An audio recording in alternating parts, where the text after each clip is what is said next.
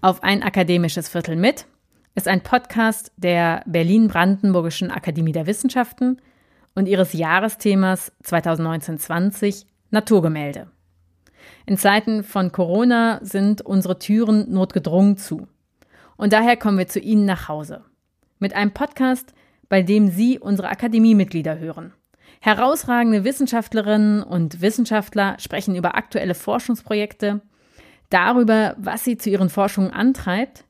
Und sie erzählen auch davon, wie sich ihr Forschungsalltag in Zeiten von Corona verändert hat. Mein Name ist Friederike Krippner. Ich bin wissenschaftliche Koordinatorin des Jahresthemas und ich treffe im Wechsel mit Ann-Christine Bohley, Leiterin der Presse- und Öffentlichkeitsarbeit, zweimal in der Woche unsere Akademiemitglieder. Von Homeoffice zu Homeoffice. In der zweiten Folge dieses neuen Podcasts treffe ich mich auf ein akademisches Viertel mit Barbara Stolberg-Rillinger. Professor Barbara Stolberg-Rillinger ist Historikerin und hatte gut 20 Jahre einen Lehrstuhl für neuere Geschichte an der Westfälischen Wilhelms-Universität in Münster, bevor sie 2018 Rektorin des Wissenschaftskolleg zu Berlin wurde. Sie hat für ihre zahlreich erschienenen Studien viele Preise bekommen darunter einen der wohl wichtigsten Forschungsförderpreise in Deutschland, den Gottfried Wilhelm Leibniz Preis der DFG. In ihren Forschungen beschäftigt sie sich insbesondere mit Fragen der Repräsentation in Gesellschaften des 16. bis 18. Jahrhunderts. Derzeit schreibt sie ein Buch über Friedrich Wilhelm I. und unter anderem über dieses Buch werden wir heute auch sprechen. Ja, ich freue mich sehr, jetzt für unsere zweite Folge des Podcasts äh, Frau Stolberg-Rillinger ähm, im Gespräch zu haben. Guten Morgen, Frau Stolberg-Grillinger. Guten Morgen, Frau Krippner. Ich starte mal mit einer Frage, bei der ich annehme, dass sie diejenige ist, die Wissenschaftlerinnen und Wissenschaftlern am meisten Spaß macht zu beantworten. Woran arbeiten Sie ganz aktuell?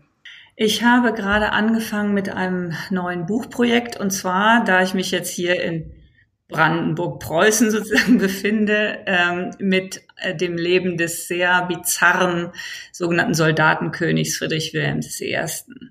Der Vater von Friedrich dem Großen und so weiter ist ja bekannt äh, in vieler Hinsicht als sehr sonderbarer Herrscher und ähm, ich interessiere mich dafür deshalb, weil das ein König ist, der den Normen und Wertvorstellungen und Regeln seiner Zeit in jeder Hinsicht nicht entsprochen hat und die Zeitgenossen absolut entsetzt waren über ihn und äh, mich interessiert, wie die Wahrnehmung dieses Königs über die Zeit sich so massiv verändert hat. Also ähm, es ist gerade eine Biografie über ihn erschienen, die ihn auch in einem sehr milden Licht erscheinen lässt und äh, das hat eine lange Geschichte. Es hat natürlich zusammen, hängt natürlich zusammen mit dem, ähm, mit dem, mit der borussischen Meistererzählung äh, von der Staatsbildung, dem Aufstieg zur Großmacht und so weiter.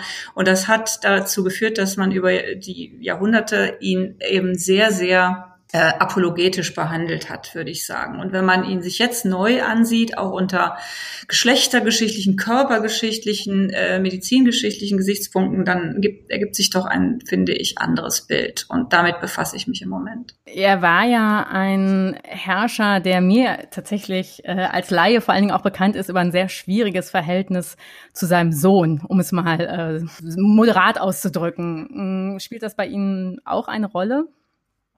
Ja, das ist natürlich die ganz berühmte Geschichte der Kronprinzenprozess und die Hinrichtung Kattes und so weiter.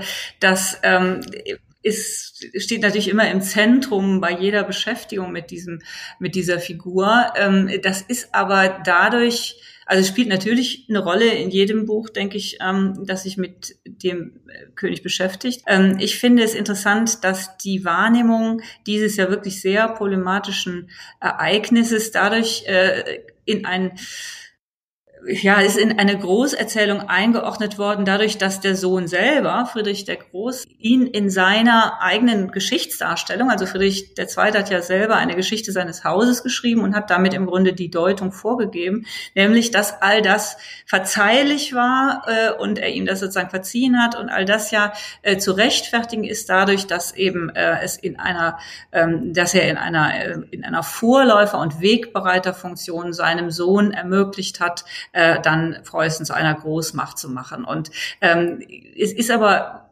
aus anderen Quellen sehr deutlich, dass Friedrich II. seinem Vater das keineswegs verziehen hat, aber dass er eben äh, im Sinne einer äh, Erzählung über das eigene Haus, ja, das Haus Hohenzollern, äh, diese, ähm, äh, diese ganzen Geschehnisse gewissermaßen, ich würde sagen, heruntergespielt hat. Also wenn ich das richtig verstehe, ist das Projekt eigentlich in gewisser Weise ein doppeltes, dass Sie einerseits versuchen, ja, eine Biografie zu schreiben, klassisch, so hört es sich für mich an, ähm, und andererseits aber es auch eine Form, ja, einer Geschichte der Rezeptionsgeschichte ist. Habe ich das richtig verstanden? Ja, also ich will vielleicht sagen, was der Ausgangspunkt war der Beschäftigung äh, mit dieser Figur. Äh, zwei Punkte eigentlich. Der eine Punkt ist, ähm, dieser Friedrich Wilhelm hat unter einer schweren Erbkrankheit gelitten. Da sind sich die Medizinhistoriker heute vollkommen sicher. Und ähm, diese Erbkrankheit, weil die eben untereinander in der Familie immer äh, eng äh, geheiratet haben, ähm, die Hohenzollern und die Welfen. Und äh, Georg der Dritte von England hatte dieselbe Erbkrankheit später. Ähm, und der ist als Mad George George in die Geschichte eingegangen, also als verrückter Georg. Und ähm, man hat ihn äh, sozusagen in die Zwangsjacke gesteckt und hat ihn, äh, äh, hat ihn die Regentschaft genommen und so weiter. Das waren natürlich völlig andere historische und politische Verhältnisse. Aber es ist interessant, dass Friedrich Wilhelm, der die gleichen Symptome hatte und die gleiche Krankheit, das sozusagen vollkommen äh, klar für alle Historiker immer war, dass der auf gar keinen Fall geistig gestört gewesen sein kann. Ja, ähm, und das haben die Zeitgenossen schon, ähm, äh, das haben die Zeitgenossen sehr anders gesehen. Und das ist eben die eine äh, Frage, wieso haben sich die äh, Maß, wieso sind die Maßstäbe da so unterschiedlich? Ja, das ist der eine Punkt. Und der andere Punkt, ähm, der mich auf diesen König aufmerksam gemacht hat, ist, dass wir ja auch heute erleben, dass Menschen der Regierung sind, die absolut und auch gezielt und ganz demonstrativ die Normen äh, der Zeitgenossen und vor allem auch der zeitgenössischen Eliten mit Füßen treten und sich darüber lustig machen und sie vollkommen ignorieren und so weiter. Und ähm, es ist eben interessant zu sehen, wie heute damit die unmittelbar Betroffenen in der Umgebung umgehen äh, und wie damals die Betroffenen in der unmittelbaren Umgebung umgegangen sind. Also ich würde die These aufstellen, dass Friedrich Wilhelm I. damals dem Bild eines Tyrannen hundertprozentig entsprochen hat. Ja, ein Tyrann ist geizig, er betrachtet seine Untertanen wie sein Eigentum, er ist misstrauisch, er hört nicht auf Berater, er ähm, ist ähm, grausam. Ja, alle diese Kriterien, äh, die man damals hatte aus einer langen Tradition äh, der Ideengeschichte, das ist äh, das Kennzeichen eines Tyrannen, das hat Friedrich Wilhelm alles perfekt erfüllt. Und die Frage ist, wie sind seine, wie ist seine Umgebung damit umgegangen? Wie haben sie sich darauf eingestellt? Äh, wie, äh, äh, wie hat sich das dann im weiteren Verlauf der Historiografiegeschichte vollständig umgedreht? Oder nicht vollständig umgedreht, aber doch sehr weitgehend umgedreht. Ja, diese Parallelen, diese beschreiben, die finde ich äh, auch total spannend. Gleichzeitig frage ich mich, naja, es ist natürlich schon, wir haben ein ganz anderes politisches System, könnte man sagen. Das vielleicht für uns irgendwie extrem erschreckende ist ja, dass ähm, man denken würde, naja, jetzt haben wir eine Demokratie und bestimmte Dinge äh, können gar nicht mehr passieren. Können Sie da äh, ein, irgendwelche Parallelen ziehen, wie man erklären kann, ähm, vielleicht sogar aus der Geschichte heraus, dass das funktionieren kann? Also die Parallelen zu ziehen ist natürlich extrem gefährlich. Ich, ich will das auch nicht machen. Ich äh, habe das nur erwähnt, weil das sozusagen der Anstoß für mich war, mich mit so einer Figur zu beschäftigen. Ja? Äh, und es gibt, es gibt natürlich nur ganz wenige Analogien und in hundert anderen Hinsichten ist die Lage eine vollkommen andere. Aber das ist einfach mein sozusagen aus der Gegenwart geborenes Interesse an dieser Figur. Äh, vor zehn Jahren hätte mich diese Figur noch überhaupt nicht interessiert. Jetzt interessiert sie mich. Ich will aber ausdrücklich sagen, dass ich natürlich nicht hier sozusagen unmittelbare Ähnlichkeiten zwischen einer Figur des frühen 18. Äh, Jahrhunderts und des frühen 21. Jahrhunderts ziehen will. Ich bin mir als Historikerin natürlich immer der Gefahr bewusst, dass man äh, anachronistische Urteile fällt und deswegen ähm, ist es mir so wichtig, die zeitgenössischen Urteile damals, also der damaligen Zeitgenossen, der damaligen Quellen äh, ernst zu nehmen. Und dann stoße ich eben auf diesen Maßstab äh, was ist ein Tyrann? Und ähm, was übrigens ja auch Stephen Greenblatt äh, ganz ähm, sozusagen explizit äh, getan hat, nämlich eine Parallele zu ziehen zwischen Richard III. und äh, dem amerikanischen Präsidenten derzeit. Äh, und äh, der hat zumindest auch diesen Herange also diese, diese Herangehensweise, aber er ist natürlich sehr viel, äh, das ist sehr viel gewagter, als ich das jemals machen würde. Also ich interessiere mich wirklich für die zeitgenössischen damaligen Urteile und stelle dann fest, dass diese Quellenurteile, die wirklich sehr, sehr eindeutig sind, von den Historikern des 19. Jahrhunderts äh, einfach nicht mehr zitiert worden sind. Und können Sie sich das erklären? Das ist einerseits, haben Sie schon eine, äh, nahegelegt, dass es sozusagen eine Fortschreibung auch der Geschichte aus dem eigenen Haus ist. Gibt es noch weitere Gründe dafür? Natürlich, es ist die große äh, Meistererzählung der Staatswerdung Preußens. Und äh, da ist es dann so, dass Friedrich Wilhelm äh, eine extrem wichtige Rolle gespielt hat, gar keine Frage, durch verschiedene Reformen, Verwaltung, Finanzen, einen unglaublichen äh, Reichtum des Staates, die militärische, äh, äh, ja, geradezu Revolution, die er herbeigeführt hat und so, das spielt natürlich alles eine wahnsinnig große Rolle, ist auch an, in seiner historischen Bedeutung überhaupt nicht zu unterschätzen, gar keine Frage, all das spielt eine wichtige Rolle. Ähm, es ist eben nur interessant zu sehen, wie das alles dann auch rückwirkend seine Beurteilung als Person beeinflusst hat, indem man dann gesagt hat, ja, das war ein rauer Kerl, sozusagen ein grober Deutscher, kein Französling, kein verfeinerter, äh, zivilisierter Franzosenfreund, sondern ein derber deutscher Mann. Ja, da spielt natürlich auch dieses deutsch-französische Erbfeindschafts, äh, top, äh, äh, diese Erbfeindschaftsstereotype ähm, äh, spielen eine ganz wichtige Rolle.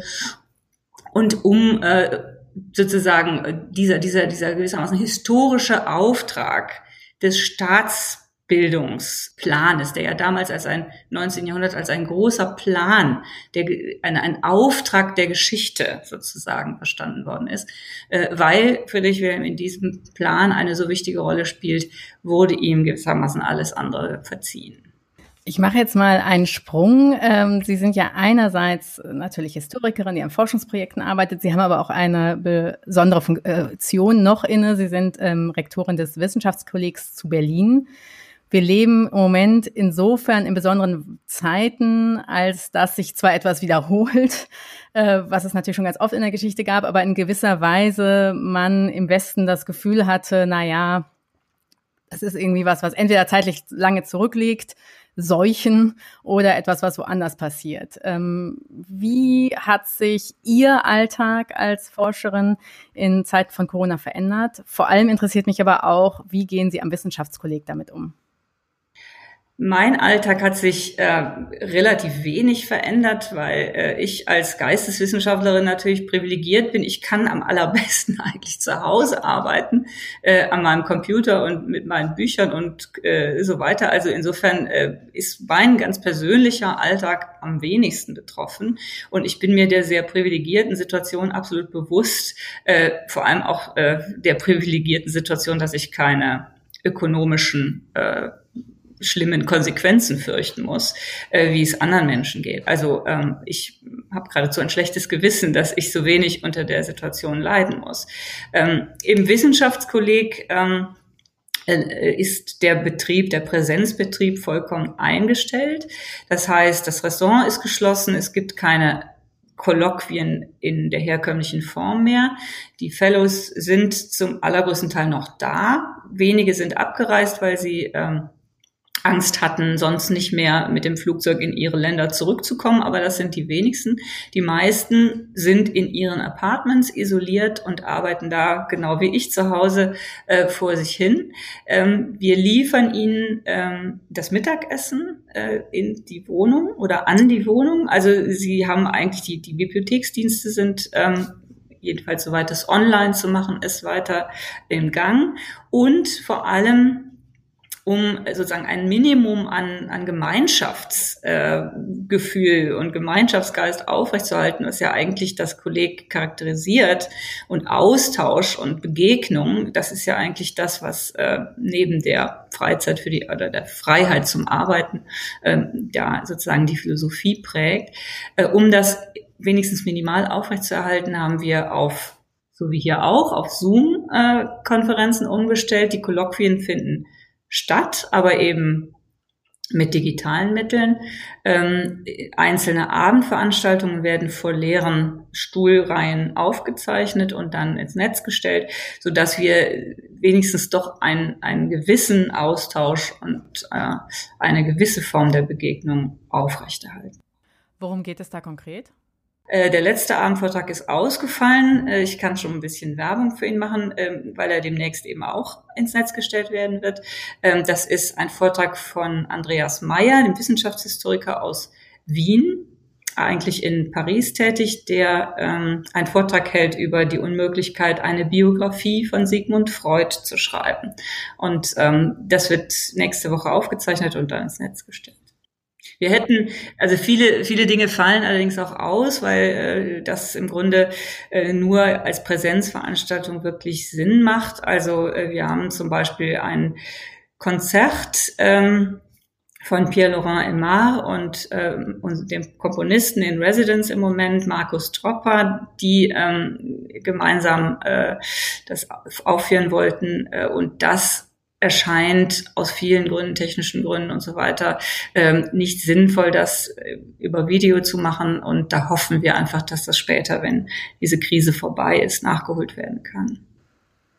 Ja, in gewisser Weise äh, sind die Probleme ja dort ähnliche, wie wir sie auch an der Akademie haben, was uns ja wiederum zu diesem Podcast geführt hat, weil wir gedacht haben, das ist wenigstens ein Format, mit dem wir auch als Akademie äh, nochmal nach draußen gehen können oder nach draußen in die Zuhause der anderen. Äh, ich bedanke mich ganz herzlich für dieses Gespräch und ähm, bleiben Sie gesund. Ja, ich bedanke mich für diese Gelegenheit und bleiben Sie auch gesund. Das war die zweite Folge unseres neuen Podcasts. Am nächsten Dienstag treffe ich die Kunsthistorikerin Benedikt Savoy. Ich würde mich freuen, wenn Sie auch dann wieder dabei sind und bis dahin bleiben Sie gesund.